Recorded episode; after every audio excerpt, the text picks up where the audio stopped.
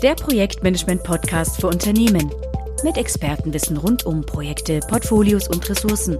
Bitte abonnieren Sie den Podcast, empfehlen ihn weiter und schicken Sie uns gerne Themenwünsche und Feedback. So, wir sind äh, hier heute zusammen, um uns zu unterhalten über das Thema situatives Projektmanagement. Dazu würde ich gerne gleich äh, beginnen mit einer Frage und zwar Oliver, wie wichtig ist für dich ähm, das Thema Agilität im Projektmanagement? Das ist ja in aller Munde und wie stehst du dazu, wenn du jetzt hörst, dass Agilität immer wichtiger wird, dass alle agil werden sollen, vielleicht auch um jeden Preis, ähm, dass generell die Organisationen, die Unternehmen agile Transformationen ähm, durchführen äh, und dass das in aller Munde ist. Manche sagen auch schon wieder, ich bin müde, ich möchte das Wort Agilität nicht mehr hören. Es ähm, wird mir schon langsam zu viel und überall ist nur noch davon die Rede und es ist vielleicht auch nur ein Hype, der auch schon wieder am Einschlafen ist. Wie stehst du zu dem Thema Agilität im Projektmanagement generell? Und wie steht dazu das Thema situatives Projektmanagement für dich? Also der, ich sage mal in Anführungszeichen Vorwurf, oder wie man es betrachten will, Hype ist sicherlich nicht ganz falsch.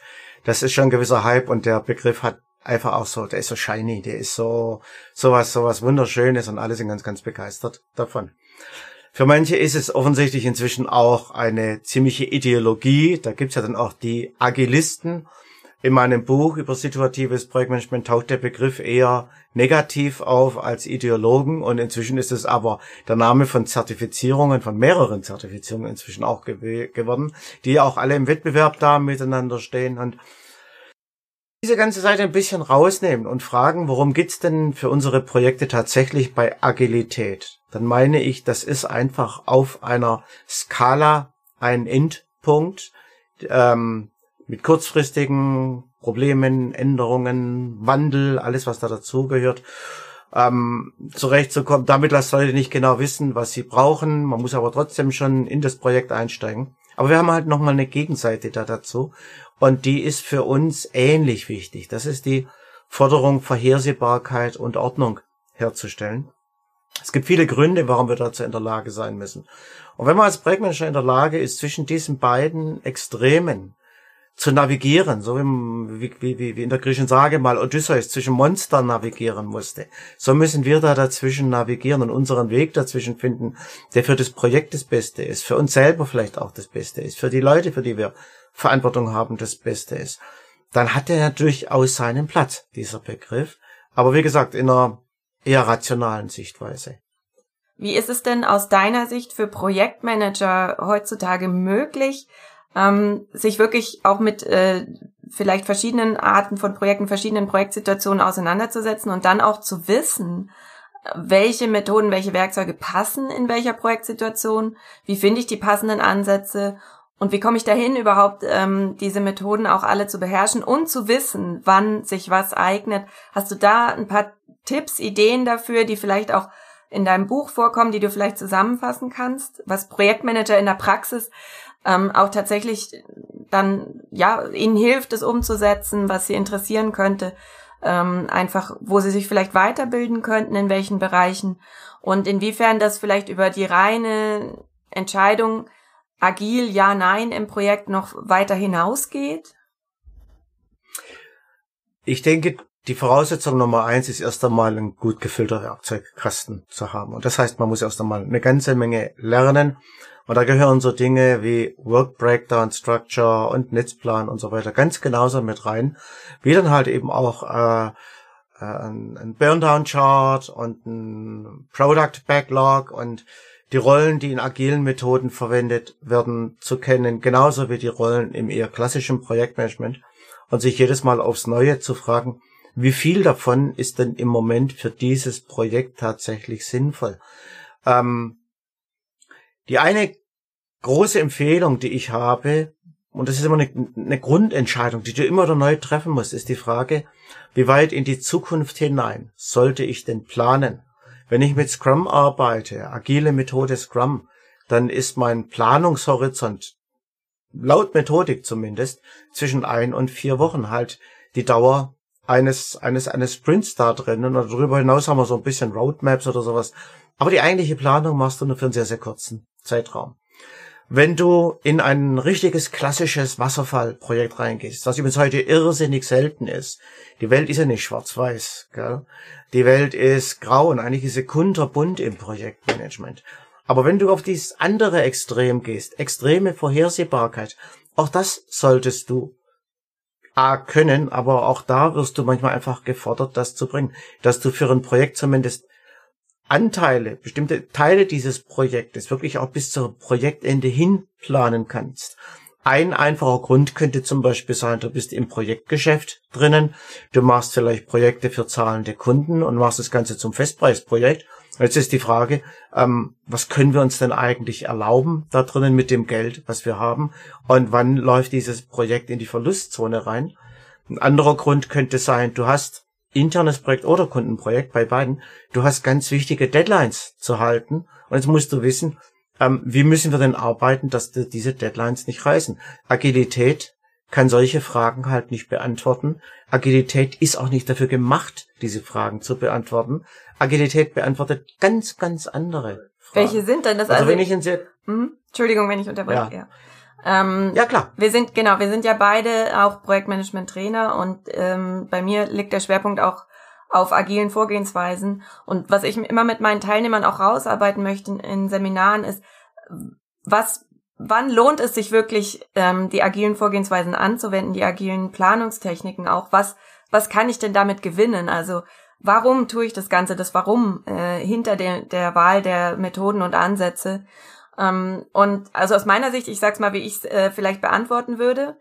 Äh, und dann können wir auch äh, noch sehen, was vielleicht in deinem Buch dazu steht oder was du dazu denkst. Auf jeden Fall ähm, wäre es aus meiner Sicht eben so, wenn ich nicht genau weiß, wie mein Ergebnis nachher aussehen soll im Projekt, weil ich fange schon mal an mit Startbedingungen, wo ich tatsächlich in, in dieses explorative Vorgehen reingehen muss, wenn ich zusammen mit einem Kunden eine Lösung finden muss, die der Kunde vielleicht auch selber oder interner Stakeholder meinetwegen auch, aber der derjenige, für den ich die Arbeit tue, der mir die Anforderungen gibt, ähm, wenn ich zusammen mit dieser Person rausfinden möchte, wo soll die Reise hingehen, was genau, wie ge genau kann ein Ergebnis aussehen, oder wahlweise, weil wir einfach auch in einem, einer Pro Produktentwicklung vielleicht zugange sind im Moment, wo wir vielleicht auch zum ersten Mal sowas machen, was noch nie vorher gemacht wurde und wir deshalb auch noch nicht wissen, wie genau das Ziel aussehen äh, könnte, dann ist es ja automatisch auch intuitiv bei den meisten so, dass sie eben Schritt für Schritt vorgehen würden, kurze Planungshorizonte immer wieder ähm, mit dem Stakeholder zusammen rausfinden, sind wir noch auf dem richtigen Weg oder nicht, was passiert, wenn wir Weg A einschlagen, was passiert, wenn wir Weg B einschlagen und schnell justieren, wenn wir merken, das war vielleicht ähm, jetzt gerade nicht ganz das Richtige. Immer wieder hinschauen. Das ist ja auch die Idee hinter agilen Methoden, das zu tun. Ähm, das allerdings, wenn ich jetzt zum Beispiel eine keine Ahnung mal äh, irgendein Beispiel, so was wie eine Ölbohrinsel oder so baue, ist das vielleicht nicht mehr ganz unbedingt die richtige Vorgehensweise, sondern da brauche ich wieder andere Methoden, die mich zum Ziel führen. Und dann gibt es zwischen Ölbohrinsel und vielleicht äh, innovativen selbstfahrendem Auto oder so ja auch noch viel ein großes Spektrum die meisten Projekte sind ja da irgendwo dazwischen, äh, zwischen absoluter Vorhersagbarkeit, wenn es die überhaupt gibt. Du sagst ja auch, das ist sehr selten, aber wenn man sich diese Welt als den einen Pol nehmen will und dann die, ähm, die, die, die fast gar nicht mehr Vorherplanbarkeit äh, in, ja, in hochexplorativen Projekten, die meisten sind ja da irgendwo dazwischen und ähm, das wäre so, das ist meistens so, das, was wir in den Seminaren für uns rausarbeiten, dass wir auch versuchen, dass die Teilnehmer für sich rausfinden, ähm, mein aktuelles Projekt zum Beispiel, ähm, wie viel Agilität benötigt das überhaupt? Siehst du das so ähnlich oder würdest du da mitgehen? ich kann gar nicht mehr viel hinzufügen. Ah. Das hat eigentlich schon alles erklärt. Okay. Das Schlüsselwort hast du, das Schlüsselwort hast du ja auch gebracht da drin. Mhm. Das Schlüsselwort heißt explorativ, also ja. entdeckerisch. Wenn du mit deinem Projekt, mit deinem Team auf eine Entdeckungsreise gehst, ähm, da kannst du nicht lang im Voraus planen. Du hast eine bestimmte Erwartung vielleicht, wie die Zukunft aussehen wird, aber wie sie tatsächlich aussehen wird, das weißt du ja erst, wenn du dort bist. Das ist das Wesenselement der Entdeckung. Wüsstest du es schon vorher, dann müsstest du das nicht mehr, nicht mehr auf eine Entdeckungsreise gehen und sagen, hey, da ist das und das und da gehen wir jetzt hin.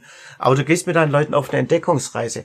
Auch Kreativität gehört übrigens dazu. Kreativität ist eine Entdeckungsreise im eigenen Hirn, in den Köpfen der der, der Teammitglieder, die du hast. Wir gehen miteinander auf eine Entdeckungsreise und schauen mal nach, was finden wir eigentlich an tollen Ideen bei uns drin. Und vor allen Dingen auch, wie kann eine Idee uns zum nächsten führen und wieder zum nächsten. Eine Frage zu einer Antwort. Die Antwort kommt wieder mit einer neuen Frage daher, die wir wieder beantworten müssen und so weiter. Das ist die Welt, in der die agilen Methoden zu Hause ist. Und diese Welt, mit der umgehen zu können, das ist irrsinnig wichtig. Ähm, wir haben auf der anderen Seite aber halt auch die ganz andere Welt, wo wir langfristige Vorhersagen machen müssen. Und für mich eine Kernfrage, das ist mir auch bei meinem Buch Situational Project Management, The Dynamics of Success and Failure, das ist mir auch irgendwann immer wieder, immer mehr klar geworden eigentlich. Ähm, wir müssen auch immer wieder begründen können, warum wir einen bestimmten Planungshorizont haben. In agilen Methoden kann man recht gut begründen, warum machen wir diese ein bis vier Wochen Planungshorizont. Naja, das ist die Zeit, in der sich die Welt da drinnen verändert. Vielleicht noch ein Aspekt, der positiv dabei ist. Wenn wir etwas falsch machen, wir erfahren das sehr, sehr früh. Wir bekommen sehr schnell die Rückmeldung, Achtung, das passt so nicht, du musst woanders lang gehen. Auch das kann hilfreich sein bei einer Entdeckungsreise. Du weißt aber nicht genau, wo es hingeht, dass du sagst, lass uns immer wieder einen kurzen Zyklen überprüfen wo stehen, wo laufen wir denn gerade hin? Für den Fall, dass wir in die falsche Richtung laufen, dass wir das korrigieren können. Wenn wir lange Zeit in die falsche Richtung laufen, dann müssen wir auch einen ganz großen Weg wieder zurückgehen, bevor wir wieder in die richtige Richtung gehen können. Und wir laufen viel, viel größere Umwege. Das sind Vorteile, die sie haben. Nachteil, wie gesagt, ist aber, sie können keine Voraussagen machen und dieses Voraussagen, dieses Vorhersehen können, ist aber genauso wichtig. Und die meisten Projektmanagement-Methoden, die wir heute haben, kann man unter dem Oberbegriff Rolling Wave fassen oder unter dem Oberbegriff Progressive Elaboration schrittweises herausarbeiten. Das ist immer alles das Gleiche. Gemeint ist, wir haben den Planungshorizont, der ist irgendwo zwischen diesen agilen Methoden und ähm, auf der einen Seite und auf der anderen Seite halt den vorausschauenden Methoden, wo du eine Planung hast, vielleicht bis zum Ende des Projektes hin. Das ist ja eigentlich die Wasserfallidee. Und es gibt Projekte, wo du es halt auch können musst. In der Mehrzahl der Projekte, nach Befragungen, die ich gemacht habe, kam aber heraus, irgendwo dazwischen gehörst du rein. Und dann sag ich halt zu einem Projektmanager, wenn du einen Planungshorizont hast von vier Monaten, über die nächsten vier Monate weißt du recht genau, was du dir vorgenommen hast. Länger als agil, kürzer als Wasserfall. Du solltest mir erklären können, du solltest begründen, solltest begründen können, warum das gerade vier Monate sind. Eine gute Begründung könnte sein, das ist der Zeithorizont, den ich brauche, die Vorlaufzeit, die ich brauche, um zum Beispiel Leute zu buchen. Wenn ich die nicht mit mindestens vier Monaten Vorlaufzeit buche, werden die mir nicht zur Verfügung stehen, wenn ich sie brauche. Oder ich muss was bei Lieferanten bestellen. Und der Lieferant braucht halt vier Monate, um das zu machen. Wenn ich das zu spät bestelle, kriege ich die Lieferung zu spät. Dafür brauche ich diesen Vorschauhorizont. Die nächste Frage ist, wie weit in die Zukunft rein kann man denn planen? Wenn ich feststelle, jemand hat vier Monate ähm, Planungshorizont, dann ist natürlich die Frage, was kann denn in den vier Monaten passieren, dass die ganze Planung hinfällig wird? Deswegen, ich denke, man sollte es begründen können. Ja, äh, da stimme ich auf jeden Fall zu. Ich würde gern auch noch mal zum Thema Projekttypologien gehen. Ähm, du sagst ja. ja. auch, genau, du sagst ja im Buch, ähm, dazu muss man sich eben auch ein bisschen anschauen, was genau hat mein Projekt für Charakteristika. Und da gibt's ja zwar viele Modelle dazu, ich werde aber auch oftmals gefragt im Training, wenn ich sowas vorstelle, ähm, situativ, also ein bisschen Projekteinordnung zu machen und da, daran dann, da, daran, darauf basierend dann zu entscheiden, wie ich weitermache ähm, dass das oftmals, das sind vielleicht nur zwei Dimensionen. Ich schaue mir an, wie unklar sind die Anforderungen in meinem Projekt und wie bekannt ist die Technologie. Das wäre schon mal ein Ansatz, aber ich glaube, du bist da noch viel weiter gegangen und wenn ich das dann den Leuten äh, erzähle, schaut doch mal hier in diese Projekttypologien rein. Die kann man auch bei dir auf der Website runterladen. Ähm, ne, so ein Einordnungstool dazu und da sieht man diese Dimensionen dann auch. Also dazu muss man nicht unbedingt das Buch kaufen, obwohl das natürlich auch eine empfehlenswerte Lektüre ist. Ähm, genau, würde ich dich gerne einfach mal fragen, was ist da alles ähm, abgedeckt? Also was sind für dich Projekttypen, ähm, äh, die, die man, die man einfach identifizieren kann? Ähm, hast du ja, glaube ich, auch auf der Grundlage von Forschung auf diesem, in diesem Bereich zu diesem Thema herausgearbeitet und auch auf Grundlage von Umfragen unter Projektmanagern, die dir auch rückgemeldet haben, ja, Genau, das würde ich auch bestätigen. Das waren auch bestimmte Typen von Projekten, die ich bisher gesehen habe, in denen ich bisher gearbeitet habe. Welche sind denn das? Hast du da ein paar Beispiele vielleicht, was für Projekttypen äh, wir auch berücksichtigen müssen bei der Wahl der Vorgehensweisen? Ja, also erstmal das Buch. Ähm, es ging ja nicht darum, eine wissenschaftliche Schrift zu machen, sondern den Leuten eine ganz praktische Hilfe an die Hand zu geben, die man wirklich im Projektalltag auch verwenden kann. Tatsächlich steckt aber ein Forschungsprojekt dahinter, wo ich mit mehreren Experten, es waren 17 Leute, und es sind alle Leute, die ein großes Maß an Projekterfahrung haben, über 300 Jahre kombiniert miteinander. Da bin ich noch gar nicht mal mit meiner Erfahrung dabei. Und ähm, indem wir einfach über ein, ja, ein gemeinsames Projekt mal heraus finden wollten, a, ähm, was gibt es an Herangehensweisen an Projekten und b, was gibt es so an Projekttypen und dann am Ende das Ganze zusammengebracht haben und gefragt haben, wenn wir so einen Projekttyp haben oder manchmal auch nur einen Typ einer Situation, im Verlauf des Projektes kann das sich ja ändern. Ich habe mal eine kreative Phase, die mache ich eher agil, dann habe ich eine Umsetzungsphase, da muss ich länger im Voraus planen. Alle solche Fragen haben wir also miteinander besprochen und am Ende ist da eine ganz praktische Geschichte dabei herausgekommen, dass wir einfach gesagt haben, für einen ganz bestimmten Typus von Projekt oder Projektsituation ähm, eignet sich A ein Herangehen, das kurz- oder langfristig sein kann, aber B, das zweite, was dazu kommt, wir haben uns auch noch Führungsverhaltensweisen angeschaut. Das geht zurück auf die Arbeit von einer Amerikanerin, Jean Lippman Blumen, die dir ja auch geläufig ist, ganz gut, und die du auch schon gelesen hast, ich weiß es. Und ähm, die hat ein System entwickelt mit neuen sogenannten Achieving Styles, Erbringungsstilen. Und diese Erbringungsstile, ähm, jeder hat so andere, die er gut kann und die er vielleicht auch nicht so gut kann wiederum. Aber bestimmte Situationen erfordern halt manche Stile mehr und andere weniger. Und dann gibt es vor allen Dingen auch Situationen, wo eine gewisse Rundheit, das Wort ist ein bisschen komisch, ich weiß, aber eine gewisse Rundheit erforderlich ist, dass du einfach von jedem dieser Stile was mitbringen kannst, weil alle mehr oder weniger gleich da drinnen auch gefordert werden. Und ich darf mal hier ein Beispiel dafür geben, was wir hier herausgefunden haben ähm, für einen bestimmten Projekttyp. Das ist also im Buch dann auch beschrieben. Ähm, wir haben zum Beispiel mal gefragt, ob ein Projekt eher composed oder decomposed ist. Ein Composed-Projekt bedeutet, ähm, das sind Leute, die kommen zusammen und ähm, jeder hat eine Idee, was er, was er irgendwie zu diesem Projekt beitragen will. Es gab da vor rund zehn Jahren mal ein sehr, sehr großes Projekt, Sonnenenergie in der Sahara zu erzeugen und dann mit dedizierten Leitungen nach Europa zu schaffen, wer sich noch erinnert. Das war Desertec gewesen, unter der Federführung von Munich, Münch, Munich Re, Münchner Rückversicherung. Also, und da sind Firmen zusammengekommen. Da war Bosch dabei, da war Siemens dabei und viele andere.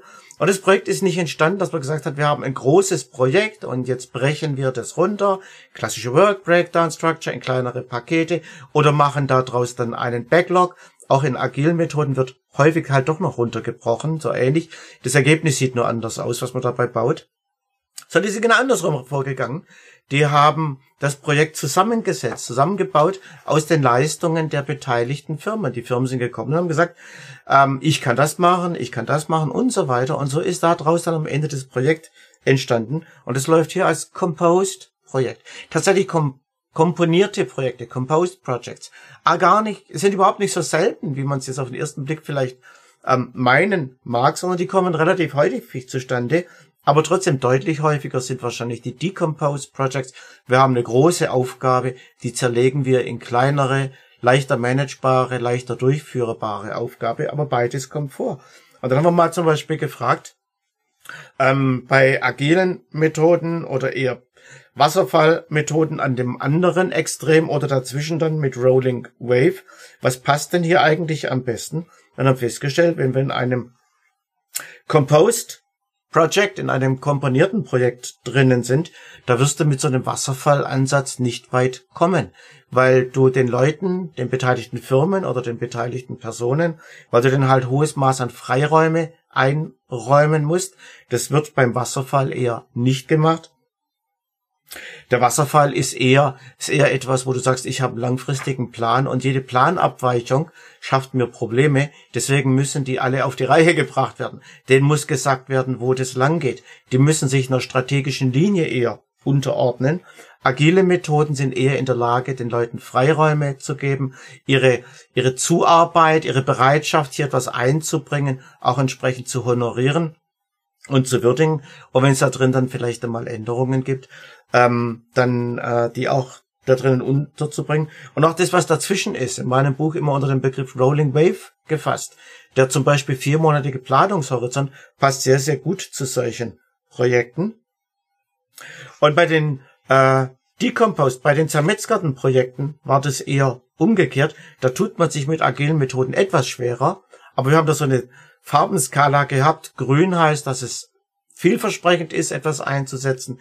Gelb heißt so neutral und rot heißt dann, ähm, das ist eher, was man eher vermeiden sollte. Also es ist immer noch gelb, es ist noch nicht rot. Sie sind noch nicht wirklich schädlich da dafür. Das zweite, was wir uns angeschaut hatten für diese Composed und Decomposed Projekte, waren Verhaltensweisen. Was sind denn Führungsverhalten, Achieving Styles, Erbringungsstile, was ist denn da eher angemessen oder nicht angemessen? Und da waren die jetzt gar nicht so weit weg voneinander. Meine Experten waren sehr kritisch bei einem wettbewerbsorientierten Führungsstil, zum Beispiel Competitive, der sehr stark darauf abzielt, andere irgendwie zu schwächen, andere zu schädigen, ähm, andere zu besiegen, der hat sich da drinnen nicht unbedingt bestätigt. Und wir haben noch einen zweiten Stil, einen zweiten Erbringungsstil, der bei den Composed Projects, wo alles zusammengesetzt wird aus den Leistungen der Beteiligten, der da nicht wirklich passt und das ist Power. Du kannst über die Leute nicht verfügen. Die kommen freiwillig, bringen Fähigkeiten, bringen irgendwelche Ressourcen mit und du musst sie motivieren mitzumachen, aber du kannst sie nicht in irgendeine Richtung drängen. Bei Decomposed ist dieser Power Style wieder positiver bewertet worden. Da kann es durchaus sinnvoll sein, dass wir sagen, jetzt müssen wir auch mal Leute ihren Aufgaben zuweisen und schauen, dass sie einfach auch erledigt wird mit Machtmitteln arbeiten. Ansonsten aber waren die zwei Projekttypen sich hier relativ ähnlich. Also wir wissen jetzt, worauf wir schauen müssen, worauf wir achten müssen da drinnen in unserem eigenen Verhalten. Ja, ähm, das finde ich sehr spannend, auch ähm, jetzt einfach, weil diese Antworten oder diese, diese Art der Diskussion ähm, auch erstmal überhaupt, um hier eine Basis zu schaffen, wo, wovon aus wir dann weiter äh, entscheiden können, prüfen können, was passt, was passt nicht in meinem Projekt oder in der Projektsituation, dass das jetzt drüber hinausgeht, über einfach die Frage, diese ganz äh, typische Frage, agil ja oder nein, sondern wir, also das ist durchaus Thema, ja, äh, wie viel agile Planung, wie viel vorausschauende Planung, aber das ist nur eins von vielen, eine von vielen Fragen, die wir uns hier stellen. Eine weitere ist eben auch, ähm, was gibt's für Zwischentöne, was passt da genau und auch nicht nur Projektplanungsansätze äh, und Methoden des Projekts zu leiten, sondern auch die eigene, den eigenen Führungsstil im Projekt sich mal anzuschauen. Das ist noch eine weitere Dimension, die hier reinkommt. Nicht nur ähm, bei der Frage, wo, wo stehen wir, was ist die Ausgangsbasis, sondern auch bei der Frage, wie reagieren wir darauf was tun wir jetzt, was tue ich als Projektmanager, was muss ich eventuell anpassen. Und das ist nicht nur meine Methoden ähm, der Planung ähm, und der Durchführung des Projekts, sondern auch ähm, mein eigener Führungsstil, meine Art und Weise, mit den Menschen im Projekt umzugehen. Und das finde ich unheimlich wertvoll auch als Aussage, dass hier noch mehr reinkommt als die typischen Fragen, die hierzu oft diskutiert werden, die wichtig sind, aber vielleicht eben nicht alles. Ähm, warum muss ich denn, äh, was würdest du denn antworten, wenn jetzt jemand fragt als Projektmanager, warum muss ich denn ähm, mich selbst hinterfragen in meinem Führungsstil eventuell? Warum muss ich mir da nochmal mir auch Gedanken machen über mich selbst und über meine, über meine eigene ähm, ja, über meine Art und Weise, wie ich, wie ich die Menschen leite und führe, da äh, könnte man ja auch sagen, so, ich bin halt so, wie ich bin. ähm, mein Führungsstil, der ergibt sich aus meinem Charakter. Ich bin halt der eher der Mensch, der das und das tut und vielleicht äh, so und so mit Leuten umgeht und ähm, anders äh, kommt für mich nicht in Frage. Aber warum würdest du vielleicht trotzdem auch solchen Leuten antworten? Schau vielleicht doch noch mal hin, ob du nicht vielleicht doch was anpassen kannst. Zwei Gründe. Gute Frage, Vince. Äh, zwei Gründe dafür. Erstens ähm, ist es immer gut, sich zu hinterfragen. Ähm, Lernen beginnt mit Zweifel. Lernen beginnt damit, dass irgendwas, was mal als fertig gelernt, gegolten hat, auf einmal wieder hinterfragt wird und dass man neue Dinge dabei auch entdecken kann. Und Projektmanagement heißt für mich lebenslanges Lernen. Das ist die Grundbasis von Projektmanagement überhaupt. Aber ich habe noch einen zweiten, viel konkreteren Grund an dieser Stelle. Wir haben sehr unterschiedliche Projektsituationen. In der Typologie zum Beispiel tauchen auf Blurred Projects und Focused Projects. Blurred, das ist verwischt, das ist alles unklar. Ich weiß nicht genau, wann ich liefern muss. Ich weiß nicht genau, wer ist in meinem Team drin und wer nicht. Und wie sind die Entscheidungsprozesse. Das sind alles Dinge, die im Moment erst einmal sehr, sehr unklar sind da drinnen. Und dann haben wir sehr fokussierte Projekte, wo jeder ganz genau auf das eine Ziel bereits ausgerichtet ist. Und alles, was ich tun muss als Projektmanager, ist jetzt diese Ausrichtung umzusetzen und mit den Leuten, die wissen, was von ihnen verlangt wird und dass sie dazugehören überhaupt erstmal. Damit fängt es ja oft an, diese Leute auch in eine bestimmte Richtung zu führen. Und ich muss jedes Mal anders arbeiten in den Projekten. Und es geht auch nicht nur um die Frage, wer ich bin. Du hast gerade gesagt, ich bin der, der ich bin. Natürlich bist du der, der du bist. Aber es geht um die Frage, was du tust. Es geht um die Frage, wie du dich verhältst und wie du mit anderen Leuten umgehst. Und übrigens auch keiner von uns ist fehlerfrei. Ja. Ähm, aber ist doch ein bisschen zu hinterfragen, ähm, wo kann ich mich denn hier drin noch verbessern? Was müsste ich vielleicht auch heute anders machen als gestern? Und was muss ich morgen wieder anders machen als heute? Auch das gehört dazu. Ich habe noch mal so ein Beispiel hier. Ähm, wir haben sie als Mark I und Mark N Projekte bezeichnet. Mark I, wir machen was das erste Mal. Das ist neu, neu für uns, vielleicht neu für die ganze Welt. Wir sind wirklich super innovativ unterwegs. Woanders machen wir unsere zehnte SAP-Einführung unsere 15. Wohnsiedlung, die wir irgendwo hinbauen, ja, die 20. Fregatte, die wir für die Bundeswehr bauen und was es alles gibt. Und die Projekte müssen ganz unterschiedlich gemanagt werden. Und im gleichen Projekt kann es auch mal sein, ich habe eine Mark I Situation. Es ist zwar die 15. Fregatte, aber da ist irgendwas ganz, ganz Neues drinnen, was wir so noch nicht hatten. Ja. Ähm, und auf einmal muss ich wieder mein, mein, mein, mein, mein Verhalten, mein Projektmanagementverhalten ändern und auch diese Frage nach langfristigem und kurzfristigem Vorgehen. Übrigens eine ganz fundamentale Lebensfrage heute. Denk an Politik. Wie weit in Zukunft können Politiker planen? Wie weit in Zukunft können Städtebauer planen? Ähm, das ist nicht nur wir im Projektmanagement. Aber ähm, ich muss mein Verhalten anpassen können. Und das heißt, ich muss verstehen, Situationen zu analysieren, zu betrachten und zu fragen, was kommt da auf mich zu, was kommt auf mein Team zu. Und das Zweite, was ich brauche, ist einfach einen vollen Werkzeugkasten. Wer nur einen Hammer hat, der wird alle Schrauben in der Nähe mit dem Hammer malträtieren. Schrauben sind nicht dafür gebaut, gehämmert zu werden. Die sind dafür geschraubt zu werden. Und wer nur einen Schraubenzieher hat, der hat keine Ahnung, was mache ich jetzt mit diesem dusseligen Nagel. Ja? Mir fehlt das Werkzeug da dafür. Ich brauche für den Werkzeug, für den Hammer ich brauche für den Nagel ein anderes Werkzeug als für den Schraubenzieher. Also muss ich beide Werkzeuge in meinem Werkzeugkasten drin haben. Und beim Schraubenzieher kommt dann noch hinzu, es gibt kleine und große Schraubenzieher. Ist auch beim Hammer. Es gibt einen schweren Hammer und es gibt einen leichten Hammer. Wann brauche ich denn welchen? Und habe ich denn, den ich brauche, eigentlich in meinem Werkzeugkasten drinnen? Projektmanagement ist eine schwierige Aufgabe, keine einfache Aufgabe. Zum Glück. Deswegen ist die auch noch nicht automatisierbar. Noch ja. nicht. Und das heißt auch, Projektmanager, die es wirklich schaffen, ähm, hier so ein bisschen ein Gespür zu entwickeln, ähm, wie du gesagt hast, keiner ist fehlerfrei, aber so versuchen, äh, so gut sie es eben auch äh, können in einer gegebenen Situation und so gut sie auch Einfluss haben, äh, zu versuchen, den, die richtigen Werkzeuge zu finden, wie du so schön sagst, und auch ähm, die richtigen Führungsstile, um mit den Menschen da drin umzugehen, dann können wir eigentlich auch schon sagen, das sind normalerweise die Projekte, wo wir auch am meisten Erfolg sehen, solange natürlich auch die Umgebungsfaktoren all das zulassen, ähm, ein Projekt wirklich zum, zum Erfolg zu bringen. Also kannst du schon auch bestätigen, die Projekte, die dir bekannt sind, die erfolgreich waren, wie man auch immer Erfolg definiert, aber die man vielleicht nach einer gängigen Meinung zumindest äh, als erfolgreich zu Ende gebracht ähm, ähm, eigentlich bewerten kann, kannst du schon auch aus deiner Erfahrung sagen und vielleicht auch eigene Projekte. Also ich kann es definitiv bestätigen, dass diese Faktoren einen großen Einfluss drauf hatten zumindest und dass da Projektmanager auch viel bewegen können, wenn sie, wenn es ihnen auch zugestanden wird natürlich. Wenn man den Leuten das Leben schwer macht, dann ist es immer noch mal was anderes. Aber sobald man eine gewisse Gestaltungsfreiheit hier auch hat, ähm, kann man auch Einfluss nehmen und das ist ja auch wieder eine schöne Botschaft, ne? Ja, Ich habe noch ein Beispiel dafür. Jetzt die andere Seite, die, die Seite des Scheiterns. Ähm, der Projektmanager, der in Stuttgart das Hauptbahnhofsprojekt ähm, um 2011 11 rum wirklich auch in die Krise reinge reingeleitet hat, reingeführt hat. Der hat ein Verhalten angewandt, das vorher super erfolgreich war. Der hat in Berlin den Hauptbahnhof hingestellt, ein absolutes Klasseprojekt, ein unglaubliches Gebäude, hat ein paar Schönheitsfehler. Ich glaube, in jedem Erfolg steckt immer auch ein Körnchen Scheitern mit drin, aber grundsätzlich ein Riesending, was er dahin gebaut hat.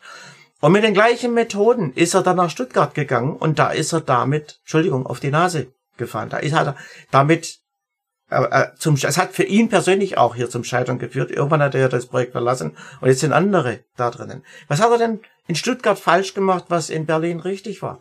Berlin war ein Greenfield-Projekt. Er hat ein Projekt auf die grüne Wiese gesetzt, musste sich keine großen Gedanken um Nachbarn oder sowas machen. Und eine wichtige Leistung, die er wirklich perfekt konnte, offensichtlich, war, die Politik rauszuhalten. Das Projekt ist nicht von der Politik zerrieben worden.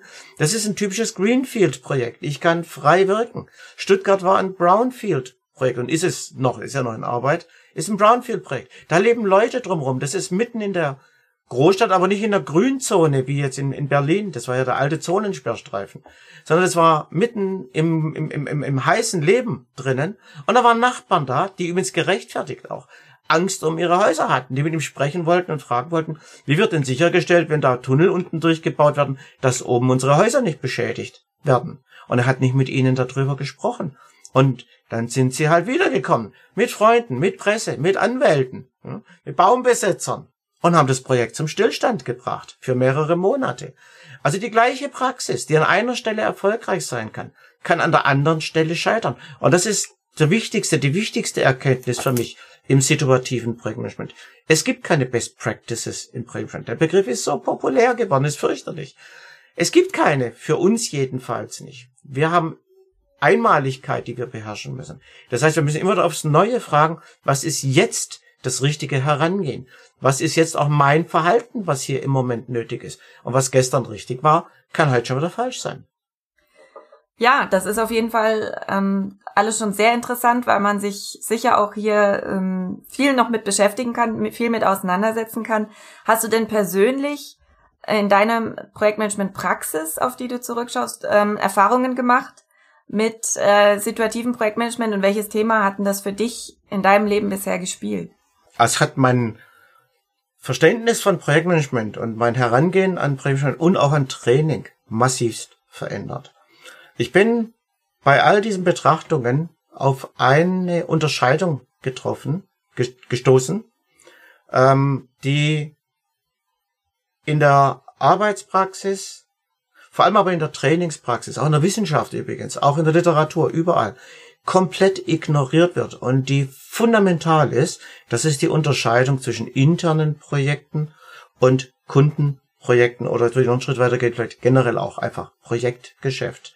Zwischen cross-functional Projekten, die sind im Unternehmen, in den geschützten Wänden des Unternehmens findet ein Projekt statt. Ähm, da sind interne Leute drinnen. Die Regeln da drinnen, die haben wir im Projektmanagement denke ich, ziemlich gut verstanden mittlerweile und seit vielen Jahren eigentlich schon. Was wir aber heute sehen, ist ein ganz massiver Trend raus aus den Unternehmen. Diese Mauern werden durchbrochen. Die Projekte werden teilweise oder ganz außer Haus vergeben. Wenn ich mit meinen Seminarteilnehmern spreche, die meisten bestätigen mir, Arbeiten, die man früher intern gemacht hat, werden jetzt außer Haus vergeben. Man gewinnt übrigens Agilität dadurch. Ein Hauptgrund, warum die Firmen das machen, ist wieder das Thema Agilität. Wenn man sich überlegt, das klingt eigentlich paradox. Man braucht so viel Zeit, um Lieferanten zu finden. Vielleicht macht man Wettbewerbe und viele andere Sachen. Und trotzdem sind diese Projekte die schnelleren Projekte am Ende. Ähm, wir haben die andere Seite komplett vernachlässigt. Überall in Literatur. Äh, in Software. Es gibt keine einen, einen Anbieter von Software, einen kleinen, ganz kleinen Anbieter von Software dafür. Kundenprojekte. Bei Kundenprojekten geht es nicht nur darum, Kostenmanagement zu machen, Zeitmanagement zu haben. Auf einmal kommen so Dinge dazu, wie Liquidität, wie Profitabilität. Fragen, die komplett ignoriert werden. Projekte sind heute Geschäft. Auf Seite von Kunden kommt ein neues großes Thema dazu. Ähm, Lieferantennetzwerke, komplexe Lieferantennetzwerke, die da drinnen entstehen. Und ähm, wir ignorieren das komplett. Die Arbeit mit situativem Projektmanagement hat mir erst die Augen dafür aufgemacht, wo wir auch Projektmanagement noch nicht vollständig verstehen, noch nicht vollständig betrachten. Und ich muss mal dazu sagen, eigentlich, was ich gemacht habe, ist die Türe zu einem Raum aufgemacht und mal ein bisschen reingegangen. Der Raum ist definitiv größer, als was ich bisher gesehen habe. Da gibt's noch so viel zu entdecken. Riesenspielfeld für Masterarbeiten, Doktorarbeiten und so weiter. Aber das war der Anfang. Ja, kann ich mir vorstellen. Ähm, ist auf jeden Fall ein unheimlich spannendes Feld. Äh, macht auch Spaß, sich darüber zu unterhalten. Ich muss jetzt sagen, obwohl wir beide ja schon lange auch in äh, uns zu diesem Themenbereich austauschen, ich auch das Buch gelesen habe, also beide Bücher, ähm, Situational Project Management und Project Business Management, die du schon dazu geschrieben hast und auch mitgewirkt habe teilweise ein bisschen. Ähm, dennoch ist jedes Mal, wenn wir drüber sprechen, geht auch mir wieder ein Licht auf und finde ich diese, diese Diskussion auch immer wieder ganz interessant. Ähm, und deshalb möchte ich mich auch nochmal bedanken für das Gespräch. Ähm, hat sehr viel Spaß gemacht. Und ja, ähm, genau, übergebe nochmal das Wort an dich. Aber von mir schon mal vielen Dank. Von mir auch vielen Dank äh, an die Zuhörer und ich würde mich freuen, ähm, wenn meine Bücher natürlich gelesen werden. Jeder, der ein Buch schreibt, möchte auch, dass das gelesen wird. Aber ich würde mich vor allem auch freuen, wenn die Entdeckungen, die da drinnen zu finden sind, zu besseren Projekten führen, weil das ist letztlich der Zweck der ganzen Geschichte. Weitere Informationen zu Projektportfolio und Ressourcenmanagement finden Sie auf unserem YouTube-Kanal und dem TPG-Blog unter www.tpg-blog.de.